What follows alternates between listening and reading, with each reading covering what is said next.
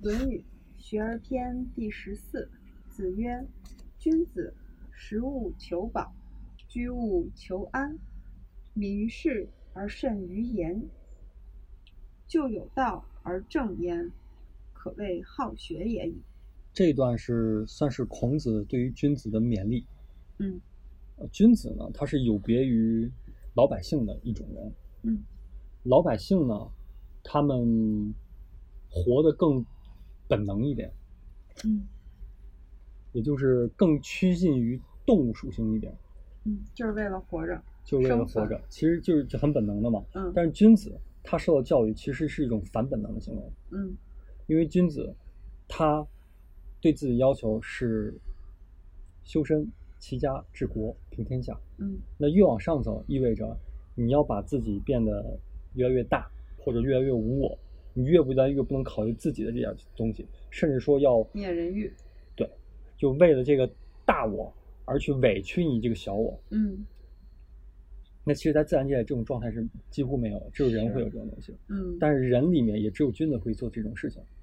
那么，但是呢，即使说立志于君子之道的人，他们会受周围环境影响，因为大部分人都不是那个样子，都是还是趋近于本能状态去生活嗯这样的，所以他们会可能会用这种本能状态去歪曲君子的这些行为模式。嗯他自己可能会觉得，哦，我好像是在践行一个君子之道，我好像是为了治国平天下，其实不是，他又变成了为了自己的呃本能去生活了，嗯所以孔子才要发出这种警惕。那么你看第一句，君子食物求饱，居物求安。我们把物字去掉，我们看一看俗人的生活是什么样子 求饱求安。对，是求饱，居求安。对，说大白话，就是每天就是想吃得饱，嗯，吃得好，穿得暖，呃，居住呢，想居住的房子好，对，舒服一点嗯啊，床铺又好啊，又有沙发，然后房子又装修的很好，又很安稳啊，甚至说又在嗯很好地段等等，这是每个人的追求。嗯嗯，其实你看啊，不管是俗人还是君子，如果你只看他平日的状态的话，可能是一样的，他都是在努力的工作。嗯只看现象，你分不出来这个人到底是本能的人还是反本能的人。嗯但是这两个人有一个本质的区别。普通的人，他们在工作，在做事业，他们是为了什么呢？你看一般人的想法，挣钱想干嘛？哎呀，我想花了它。花，我想买点我想要的东西对，嗯想出去旅个游，想我想想怎么吃怎么吃，我想好好陪孩子，甚至有很多人的目的，拼事业人就想我想提前退休，对，退休以后呢，我就可以想干嘛就干嘛了。嗯这大部分人都会这么想，甚至我们看很多事业有成就的人，这也是他们的核心目的。也就是说，他们做事业只是为了吃饭，是为了本能，嗯但君子是反着的，他们吃饭或者他们活着是为了做事业。嗯。那在这个前提之下，他吃饭不会去讲究我吃的有多好，我吃的有多花样，而只是为了让我现在有这样的一个精神面面貌，对嗯。体力去应对我现在需要面对的这些这这些职责，把它担起来。嗯，住房也是一样的，我只是为了让自己有一个健康的身体，啊不起码不能让我冻着啊生病，或者说湿了湿受湿怎么怎么样，这这是他一个基本需求，他也保证自己一个基本面的能力，去做到齐家治国平天下。嗯所以两个人可能都是在奋斗事业，但是截然不一样，一个他的目的不同的。所以你拿这个尺度，我们就可以看市面上的人，你到底你拼事业是为了活着，还是你活着是为了拼事业，就可以看出来这个人到底他在践行的是哪样的道。那孔子在这里面就给出这种警示，你要记着，你要想当一个君子，你就不能被一己私私欲所困，你就不能只盯着眼巴前这点儿的吃饱穿暖、吃喝拉撒的事情。嗯你要想的更大，你要想到一个国家到底，国家如果是一人的话，他的吃饱穿暖是什么样子的？天下如果是人，他的吃饱穿暖是什么样子的？那这种全天下这个人的吃饱穿暖，他需要我们每一个不同身份的人需要做的付出是什么？需要做的改变是什么？那你怎么去促成这种改变？促成这种规则。那这是这种践行君子之道所需要考虑的事情。那在这里面，你个人的这些吃饱穿又算得了什么？就会变被稀释成一个特别小、特别小、特别小的点。对，既然是特别小、特别小、特别小的点，那也不妨碍君子去吃饱和去穿暖以及居安呀。当然不妨碍了，他可以一顿都不吃，他可以吃尽天下的山珍海味。嗯。只要这是有利于他去达到他的事业的，他都会去做。嗯。因为有时候你在那个位置，比如说你是在众臣的领袖，你不能活得那么寒酸，嗯。因为你虽然说没有这一己私欲，但是你下面人有，你那样的话，你要不然你下面人活了，你怎么去凝聚这个团队？嗯所以有时候他是为了促成有凝聚，他反而会让自己变得荣华富贵等等，但是他自己不需要这些东西。那这种人才是真正的君子，他都可以。嗯那当有一天，呃，遇到了乱世，遇到了困难，他可以毫不犹豫把所有东西全都抛弃掉，嗯可以就住一间破房，每天就吃很最简单的东西，他嗯都可以。这是君子，嗯，所以不妨碍的。好，嗯，看下面的，然后往下，那我们说了，君子他的吃喝拉撒是为了事业，对吧？对，我们要看君子以什么为事业。君子事业是求道，道分好多层面的道，道就是道理，就是法则。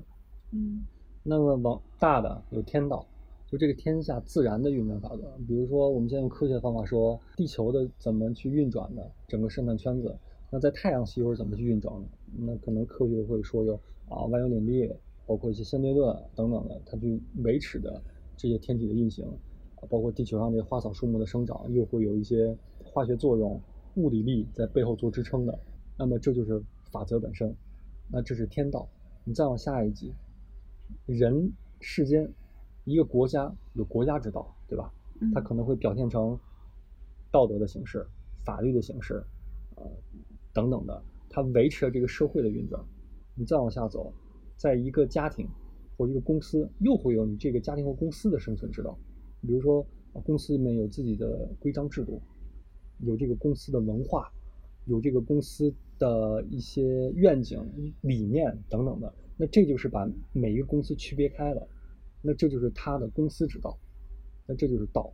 那么君子他要求的就是，肯定是要求最终极的一个道，因为最上面那个道有了，你可以涵盖下面所有的道。你看现在科学界在干的事情是什么？去找那终极的那个公式，嗯终极公式。那现在世界上所有的呃物理法则可以归成两大法则，一个是宏观的广义相对论法则，或者说叫引力法则，还有一个是偏微观一点的呃量子或量子电磁力的这个法则。那这两个法则互不兼容，嗯，但是这两个法则可以分别推出一切其他的物理公式，都能从它们推导出来。嗯科学家坚信他们两个在底层还是能兼容的，有一个万能公式是可以推导出这两个公式，它们可以统合在一起。那那个是什么？某种意义上就是我们说的道，最终极的道。那这个道它可以导出世间的一切，不管是自然的，还是社会的，还是人民的，都可以从它导得出来。那这个道也是历代的君子或者说圣人他们去追求的东西。你看，修身齐家治国平天下，那这是什么？这是对于法则的运用，嗯他是想在运用中去验证自己对于道的体悟，因为他要去看，是是去试错，去看自己到底你脑子里面学来的道是不是真的道，你能用得出来，那才才能变成你自己的东西，不然的话它不是你的，它只是老师的东西，所以他要做这件事情。你看，在这个修身齐家治国平天下里面是有本有末的，嗯有句话叫“君子务本，本立而道生”。那这四个里面哪个是本，哪个是末？修身是本，嗯，互为本末。修身是本，本能出生末，嗯，他出生了齐家，治国平天下，对，然后再往后，齐家跟治国比，齐家又是本，嗯所以平天下是最后一个，它是一种结果，嗯，它是由前面的那些东西所生发出来的。那最根本能生发一切的，就是这个法则，或者说叫道，它有很多的名字。还有什么名字呢？比如现在也叫科学，科学也在做这一件事情，只不过他用这这一个路径去做。比如说在呃印度也会用梵这个名字，或者说西方或叫上帝、耶和华，它都是可能有一些，尤其宗教里面会把这个东西给人格化，变成一种呃人格化的神去称呼它。你看中国《道德经》管它叫道，不会说它是什么神，它长什么样，不会说。嗯那所以说，它就是一个字儿，一个符号，它涵盖是同样的东西。你看上帝就是道，你比如说他七天创造这世界，第一天造什么，第二天造什么，你整个世界就这么架构起来了。嗯它是用一种人格化的方式去表现这种道的法则，怎么一步一步出生这一切的东西，嗯是一样的。就像你你讲故事一样，你可以用不同的故事、不同的人物去讲述同样的一个逻辑。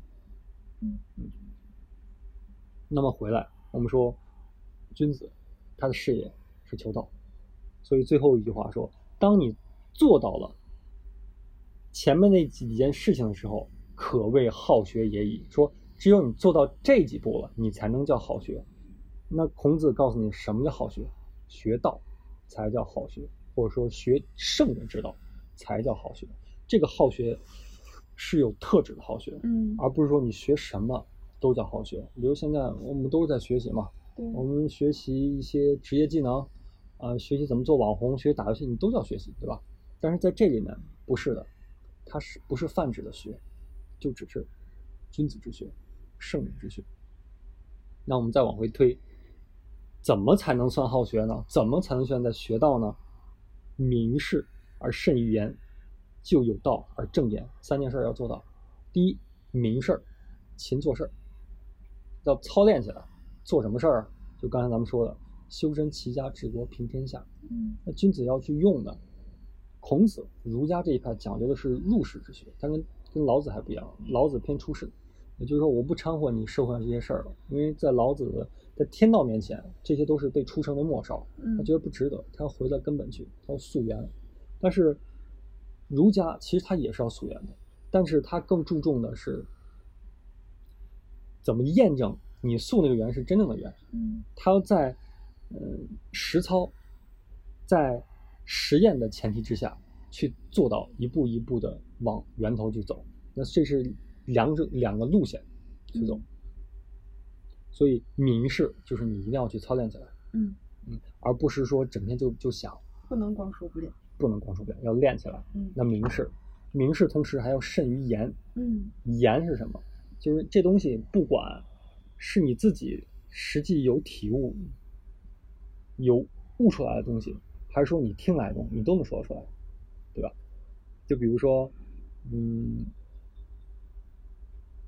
你要去西藏旅游，你没去过，你看过一千本关于介绍西藏的书，你即使没有去过那儿，你可以把那里面所有的呃关于西藏风景的描述、人文的描述你都背过。你跟一个去过西藏聊天，对方可能认为你去过好多次西藏，你甚至都是西藏土著人，这就是光靠说所导致的，但他心里面没有那种受。没有那个时候嗯都是概念，都是脑子里的东西。嗯所以，如果一个人光说的话，他可能自己都相信自己了。哦，我好像已经是君子了，我已经得到了。所以，孔子会警警惕他弟子，管住嘴。你说的多了，你自己都信了，嗯因为你说了以后，别人会信。因为这个世界有太多无知的人了，不是说他就想无知，因为他的生活圈子就是狭窄的，他就是没有经历过那些。你跟他讲这些东西，他别人会觉得、哦好厉害啊，好明白啊，会把你捧起来。你你会看到每一个人给你一个确认信赖的眼神的时候，你就真的觉得嗯自己在那个位置上，其实他还没有明示，操练不了，这就是很危险的。当一个人觉得自己到那个位置了，他就不会去走这些步了。嗯你觉得，然后你就爬山，哎，我已经在山顶了，别爬了。其实不是，你往去往远处一看，还有山，那他就不看远处山，你只往下看啊，我是在山顶了，你就不回头看远处的再往上的上上山之路，就永远停在那边。所以要管住嘴，操练起来管住嘴还不够，还要做第三点，就有道而正言。因为有道呢是代表的那些高人，比你高的人，是那些真正的圣贤们。那么他们就相当于一面镜子。一个人，你不靠镜子，你很难知道自己的形象的。你可能觉得你自己穿上整齐的衣服、整齐的梳子，你觉得自己这一套很得体，你感觉自己很得体。但是你在镜子一看，你才能知道真正的是不是得体，是不是有一些细节配合的很不到位。而这个有道者，他就是这面镜子，每个人都需要这面镜子，因为你你这个好学之路。你去做事情也好，你去慎言也好，你要在镜子中去看到的自己。那这个是什么？这是一种上帝视角，是一种偏客观角。你让自己用一个客观的位置去看待自己，而不是说我已经做到明是慎言了，我是不是做到位了呢？你不照镜子，你真的没法确认，是吧？嗯。所以你必须要找到这种比你高的高人、有道者，给你一种传承，给你一种从高处给予的指引。嗯，第三点做到了，可谓好学矣。所以这段我们要知道，一个君子到底是什么样子的。他们活着是为做事业，嗯，那普通人没得选，那普通人没有学过君子之道，而君子之道其实不是。每个人都能走的，因为这条路太苦了。其实苦在哪儿？就苦在反本能。嗯，反本能是一件真的是太苦、太苦、太苦的事情。因为不仅仅是你一个人的本能要克服，你还要面对你身边无数的、占大多数的按本能生活的人对你的不解，甚至说劝要劝告你，这都是阻力。那他要面临是一堆的。能量场对自己的影响，所以能走这条路的人是极其坚定、极其强大的人才能走。当然，他收获也是很大的。因为如果你看，你践行这个君子之道过程中，你有利于一个家庭了，啊，乃至你有利于国家了，那你得到回报是什么？这个家庭就会回报你，这个国家就会回报你。嗯，因为你利益到他了，那你国家就会想让你继续去利益下去。嗯，因为你的存在是让每一个人都变得更好了。所以，即使说他不为自己考虑任何事情，但是他会得到的是最多的。嗯，其实本身其实也是很现实的，也是那些即使基于本能而生存的人，他也会愿意去给他这些东西，因为这些顺从那些人的本能。所以你看，这事儿听起来好像也挺挺滑稽的。那些每天眼里只盯自己本能的人，反而没法拿到那么多满足本能的东西，而那些反本能的活人，反而得到了一辈子衣食无忧的本能资源。嗯，这就是那些所谓的无我者，无为而无不为的意思所在。当你放下了你这个个人的那一点儿一己私欲的时候，完全以一个更大的范围去活的时候。那你能得到就是那个更大的自由。你只盯着自己的时候，那你需要做的是什么？你需要做的是跟其他指定自己人去争。嗯争是很累的，而且在你去争的时候，你用劲儿越大，对方用劲儿越大。你这就这个争的整个的网络是越来越。让人喘不过来气的，就像现在社会节奏快、竞争大，为什么？你每个人都要去争取，你每个人都要争取自己的生活空间，争取自己最大的利益化。每个人都在争，那反而每个人得到的东西都很少。那所以你看啊，当你明白这个道理以后，你试着不要去争，让自己变得更大，先不要看一己私利。可能得到的会更多。嗯，这这就是为什么君子之道这么难走，还是有那么多人去走，而且是那些每个时代最杰出的人去走。因为即使从利益去看，它也是一个极其极其划算的事。但是真正走这条路的人不会看利益。嗯，这是另外一个话题的点。还有什么问题吗？没有了，谢谢。